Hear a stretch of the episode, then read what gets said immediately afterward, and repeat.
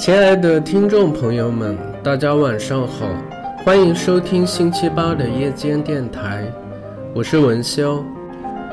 天气越发炎热起来了，大家对周四的看法是怎样的？我想，应该是想说，为什么今天不是周五呢？是吧？明天还要上一天班。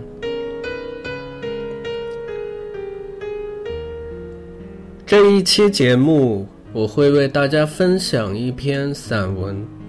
散文的名字叫做《在贝多芬出生的阁楼里冥想》。这篇文章是出自胡海泉的首部随笔集《问泉》。胡海泉，羽泉组合成员，一九七五年八月生于沈阳。受家庭影响，自幼开始文学创作。十一岁起，在报刊发表文学作品。一九九六年赴北京发展音乐创作，其后陆续于诗刊、人民日报等报刊发表诗歌、散文随笔，被誉为中国乐坛罕有的独具诗人气质的流行音乐家。曾出版诗集《海泉的诗》。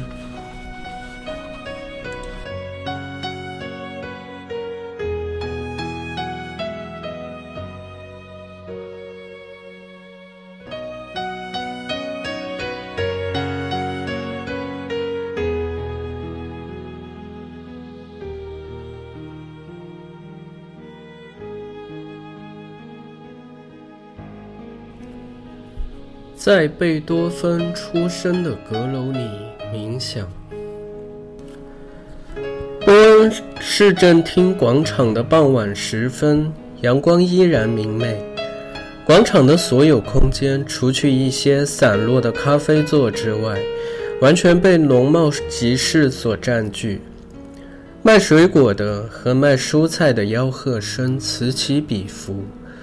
市政厅大楼的庄严肃穆和它面前的市井喧闹，反而让我觉得出人意料的和谐。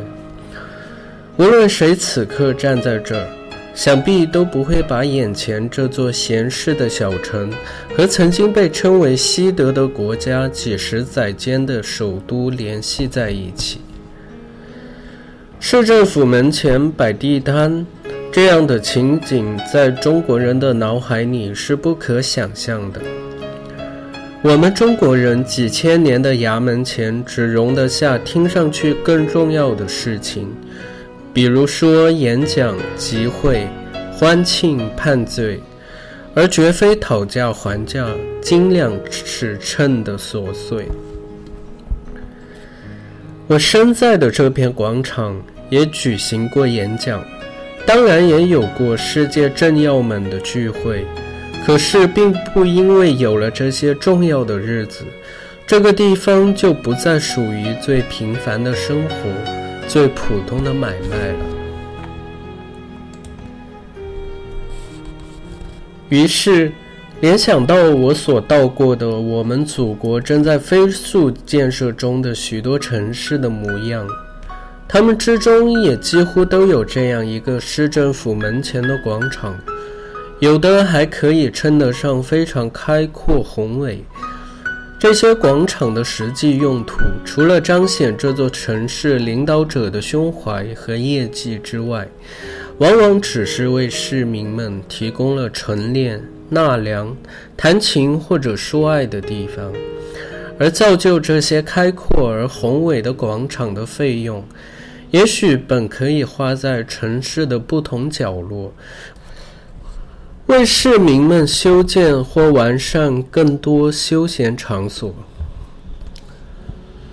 身在异国，看到眼前这民生与民政轻松相融的画面，才突然意识到。造就这一切的其实是时间。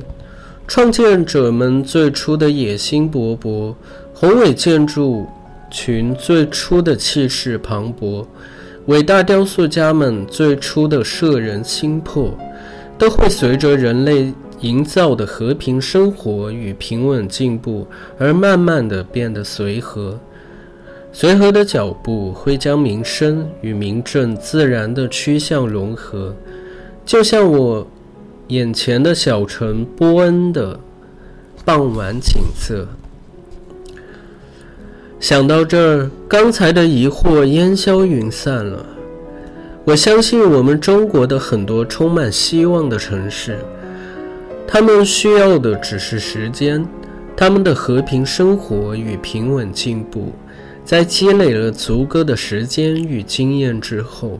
必将拥有与众不同的风貌特色，并展现出充满底蕴的中国式的人文情怀。说到波恩的人文情怀，就不能不提到一个伟大的名字——贝多芬。波恩正是这位影响了全世界的作曲家出生的地方。波恩人相当的引以为荣。尽管他只记录了贝多芬在这里屈指可数的童年岁月，但是当他出生的老屋面临被推倒改建的时刻，几位无名的波恩人还是倾其积蓄，合力挽救了这座危楼，并修缮成了贝多芬博物馆。这件事发生在一百多年前，于是这一百多年中。世界上可以寻找到的任何有关贝多芬的曲谱、乐器、信签、家具等等，都有了一个最合适的归宿，那就是贝多芬出生的地方。贝多芬博物馆，如果算上他出生的那层狭窄的阁楼，是一座四层的小楼。楼的前后虽没有太大的花园，却显得非常幽静。绿地里矗立着很多贝多芬塑像，它们出自不同时代的不同艺术家之手，有些甚至是贝多芬生前的挚友。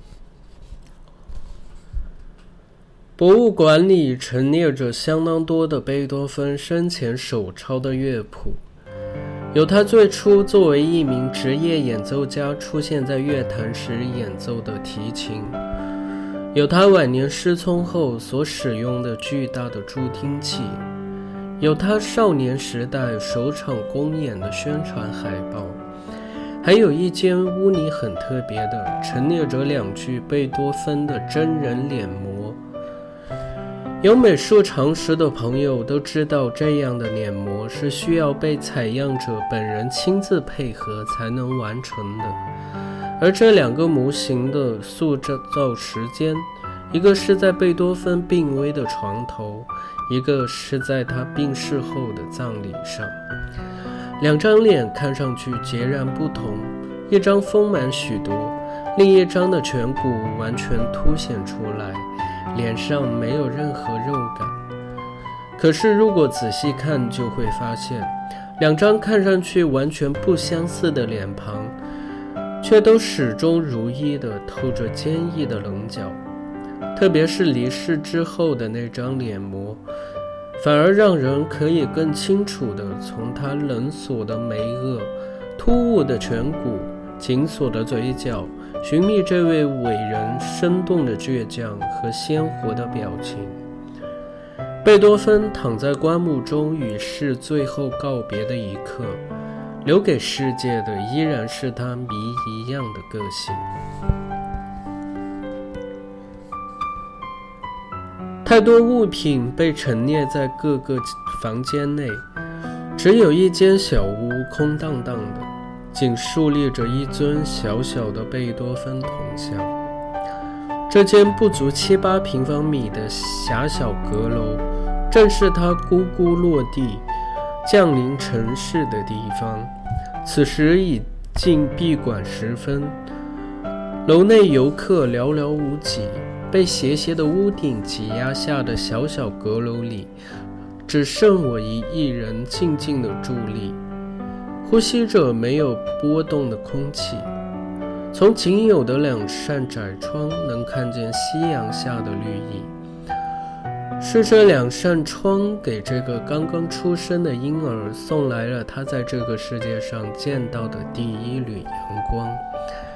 他的啼哭声也经过这两扇窗子传向了全世界，向世界宣告，他奉献给他的将会是怎样的华彩乐章。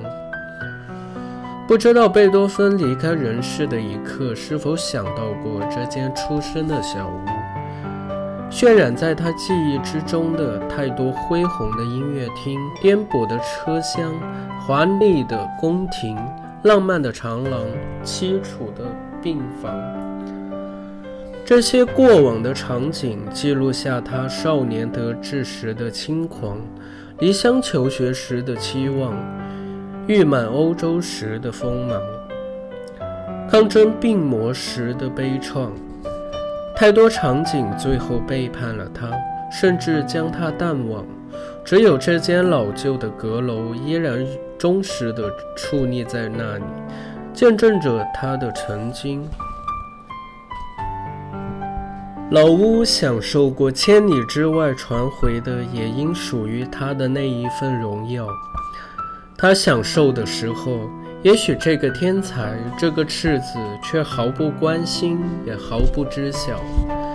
没关系，他继续含蓄地表现出质朴的快乐，为他孕育出的那个孩子默默的骄傲，直到天才陨落、怆然离世，老屋依然无声地接纳着世界给这个孩子不曾停止的喝彩。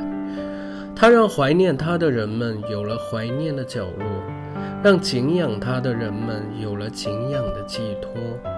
而他还是他，一座看得见风景的狭小阁楼，这就叫做故乡。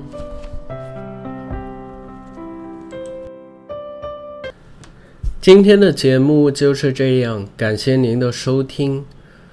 如果对贝多芬、对海泉或者对文潇的节目有什么意见和建议，请大家通过弹幕进行互动。